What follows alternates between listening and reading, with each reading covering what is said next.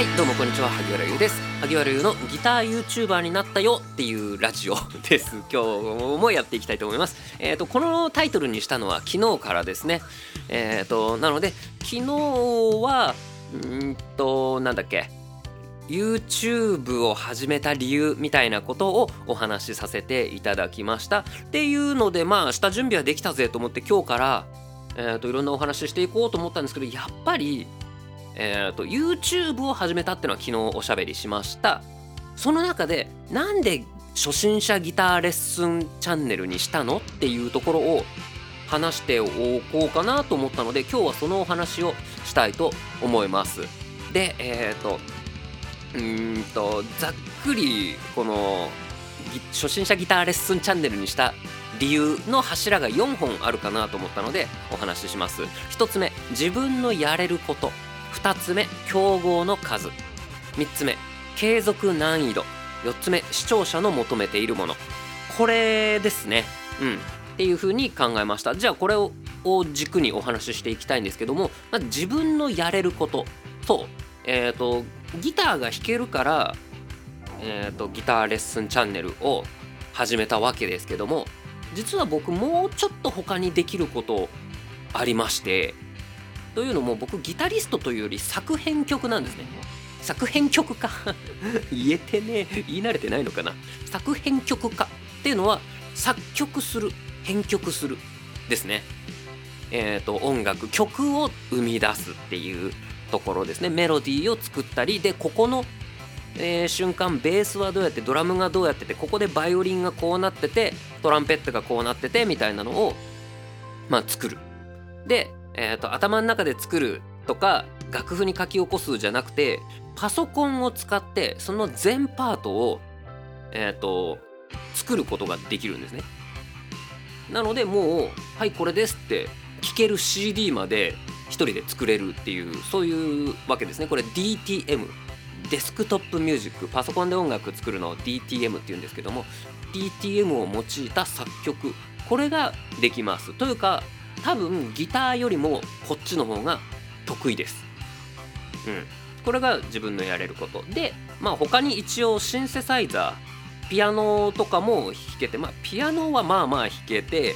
でポップス系のキーボードあとシンセサイザーってのは多分今キーボードと同じのが頭に浮かんでると思うんですけどもえっとねシンセサイザーは音を自分で作るんですよね一から。うんなのでその音作りっていうとこから実はそこそこ得意だったりします。で、え、ー、と一応これでも音大卒なんですね。なので音大でそのシンセサイザーとかも学んだし、え、ー、とまあオーケストラのえーと、寄付っていうかそれもできるっちゃできるんですそれはオーケストラは音大で学んだというか趣味で勉強したんですけどもなのでそういうこともできる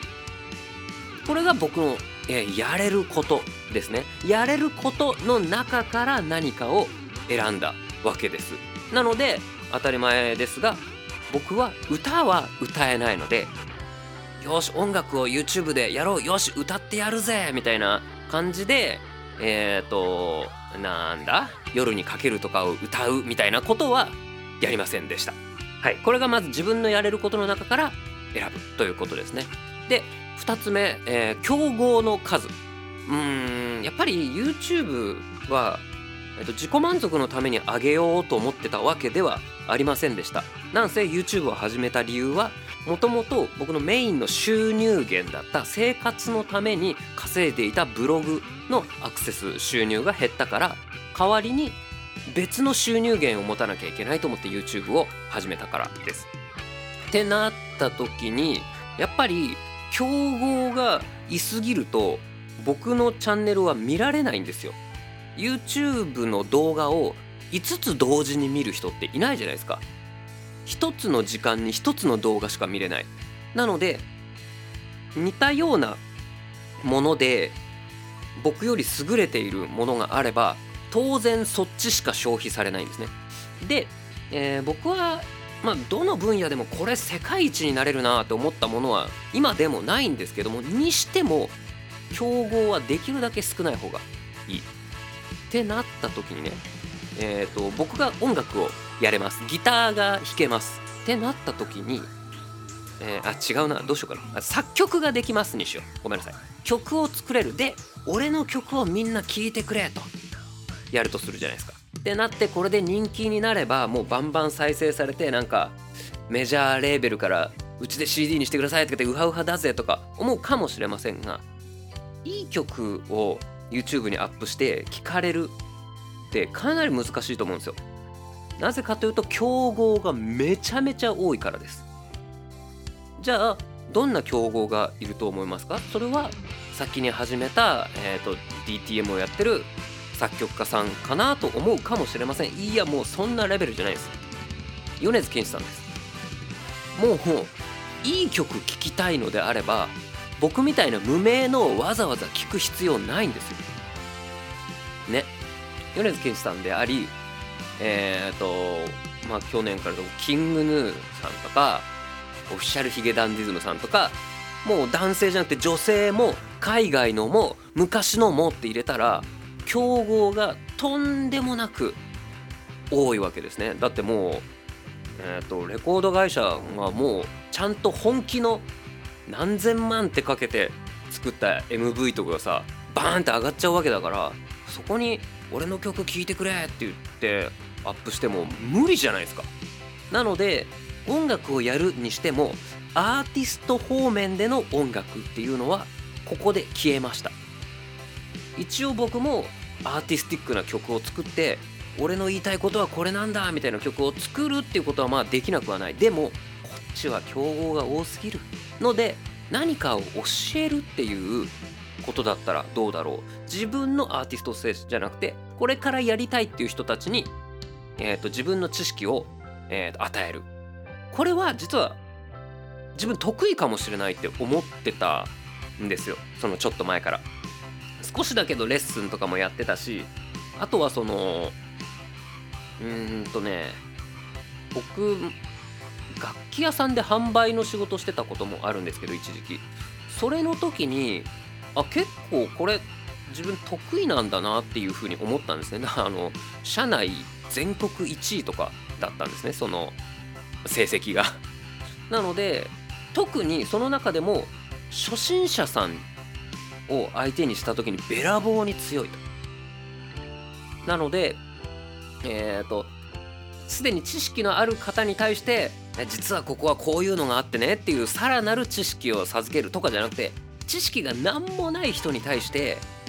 これが一元って言うんだよこれがピックって言うんだよっていうそこ、まあ、そこの力でまあなんかつまりは販売の本数とかも、まあ、そこにつなげていったわけなんですね。なので初心者向けの方が得意なんだなと思いました。で実際に市場を見てもどんな分野でも初心者ってのが一番多いのでそこを狙った方がいいだろうと思ってたってのもあります。なのでじゃあ音楽のやり方を教える。しかも初心者向けにやり方じゃない始め方を伝えるっていうのにしようと思いました。でじゃあ何やろっかなと。ギターまあギターもあれば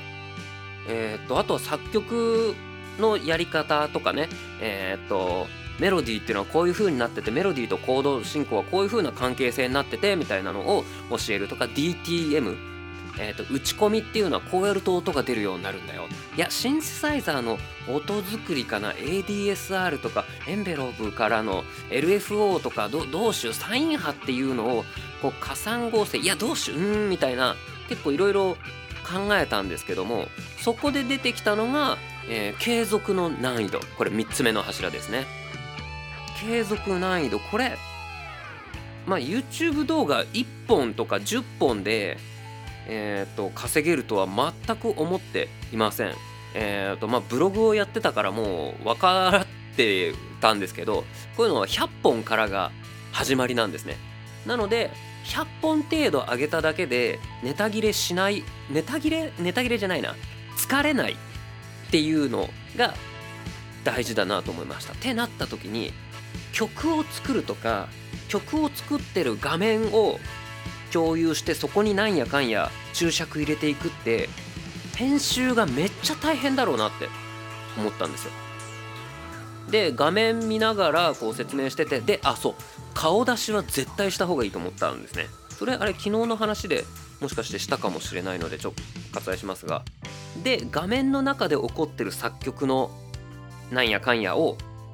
見せながら自分の顔喋ってる人の顔も映してそれを合成して動画として仕上げる。これは絶対大変だと思ったんですね。なので作曲系はちょっとやめとこうかなってなりました。でも僕結構作曲どうやら好きなんですよねなので、まあ、ちょっとこういうのをやっていきたいなってでしかもいい曲作るっていうのはまあまあ一応得意って言わなきゃいけないかもしれないけど まあまあっていう感じなんですけどうんとねえっとねこういう曲にしたいならこうするっていうロジックを分かっててそれを言語化できるっていうのが結構僕得意な分野だと思ってたんですよ。あの自分のために曲を作ってたアーティスト系じゃないので僕はその依頼された曲を作るんですね。なのでこういう印象の曲を作ってくださいとかこのシーンに合うように曲作ってくださいって言われた時にじゃうんと寒い部屋の曲作ってくださいってなった時にどうやったら寒い感じになるのかとかそういうのが分かるというかそういうのを作るのが結構得意だったんですね。で寒い部屋の中に1個だけろうそくがついたその瞬間の音作ってくださいとかそういうなんか抽象的な音楽じゃないものから音楽にするっていうのが結構得意でなので元気な曲作りたい時はこうするといいよとかロックっぽいってこういうことなんだよここにその秘密があるんだよみたいなのをやっていこうかなみたいなことも思っていました。なのでこの時点でそのそういうのも行こうかなと思ったんですけどやっぱり大変だと。なのでやめる。じゃあそこしかも最初の方なんていくら頑張っても自分のそういうコンテンツを出してっても再生どうせされないからそれちょっと虚しいぞと。大変すぎるぞと。なりました。ってなったらやっぱなんか流行ってるものにあやかっといた方がいいんだろうなっていう関連性ってのを少し考えました。でここで結論が出たのが楽曲分析なんですね。僕はえーと、楽曲分析と初心者ギター講座この2本で YouTube を始めることになったんです。なったとかはい始めたんです。これがえっ、ー、と2020年の1月の話。1月に楽曲分析の動画を1つ2つ出しました。えっ、ー、とプリテンダーのここがすごい。あと白日の A メロ超すごい。この2つですね。で、えーと、それと同時に初心者ギター講座っていうのも並行してやり始めることになります。なので結構で以前はやっぱ動画作る編集も慣れてないし撮影も全然慣れてなかったのでまあ、すごい時間がかかってやっぱ動画1本作るのに1週間とか平気でかかって月に3本4本しか動画が出せなかったんですね。なので楽曲分析が2本ぐらいと初心者ギター講座が2本ぐらい。っていう感じで始めました。でえっ、ー、とこの感じでえっ、ー、と2ヶ月3ヶ月ぐらいやって4月ぐらいにえっ、ー、とちょっと気づいたんですよ。えっとね楽曲分析の方の動画の方がやっぱ伸びるんですよ。これ当たり前ですよね。僕がギターでドレミファソラシド弾こうって言ってもそんな他の人が他の先輩 YouTuber さんたちがいっぱい分かりやすい動画を出している。でもう、えーと、僕がプリテンダーのここがすごいっていうのを出すととりあえずえっ、ー、とプリテンダー知ってるしもうどこがどうすごいか知ってるけど一応見ようかなってタイトルで釣れるんですよ。なのでなんと100再生とかいくんですね。あのー、で僕がえっ、ー、となんだっけなドレミファソラシド弾いてみようとかはえー、と20再生とか。あもうちょっといったかな。でもそれあのツイッターにリンク貼ったから知り合いがお情けで見てくれたとかそういうやつなんですけど。でえーと、そういう感じで楽曲分析の方が伸びるぞ。おチャンネル登録もちょっとしてくれるぞっていう風になったんですけどもある時気づきまして楽曲分析の方を見てくれてる人って僕に興味がないんですよ。その曲が好きだからその動画を見る。っていう感じなんですね。でその曲が好きっていうことはそのバンドが好きなわけでコメントもくれるんですよ。素晴らしい動画でした。他の、えーと、このバンドの他の曲もぜひ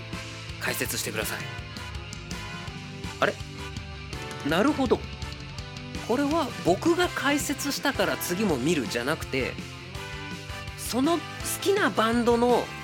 いいところを褒めちぎってくれるからチャンネル登録したんだってこれ視聴者が求めているものは僕の意見じゃなくて好きなバンドに関する熱烈に熱く喋ってる人っていう好きな自分の好きな人を褒めてくれる人だったんですね。ってなった時にやっぱこっちじゃないんだっていう風に思ったんですね。まあウーバーワールドさんの新曲が出た時にえっ、ー、と解説ってやってそれはねすごいんですよ。1週間4日ぐらいで1万再生とか言って他のがあれですよ1週間で100再生いけばヤッホーって言ってた時にね1万再生いってよっしゃこれで今後出す動画はもっと再生数伸びるぞと思ったんだけど次からまた伸びないあくそそうかと思ってあのウーバーワールドさんの曲が好きでチャンネル登録した人じゃあやばい T シャツ屋さんさんの屋さんさんの曲だったらこれ見るだろうと見ない。見ない。ごごめんなさい。これヤバ T さんが悪いとか全然なくてあの僕が悪いんですよ。もちろん。うん。これで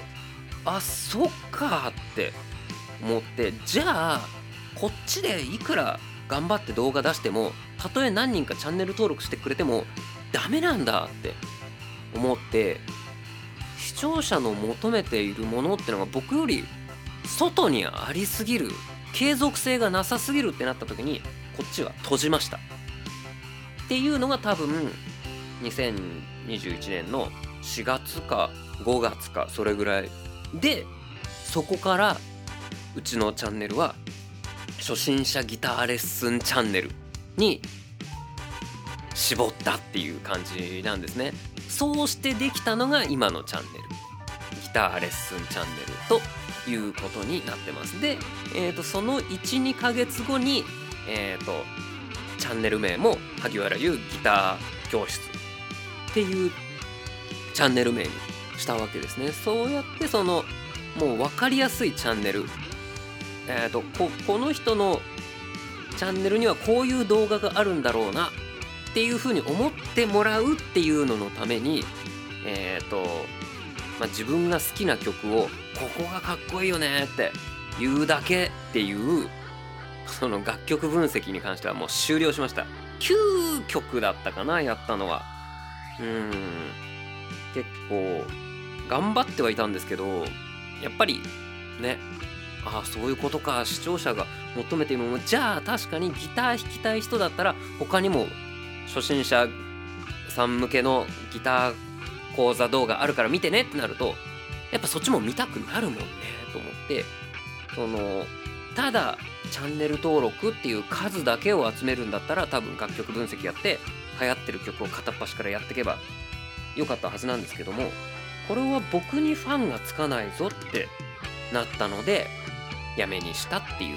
そういうお話でした。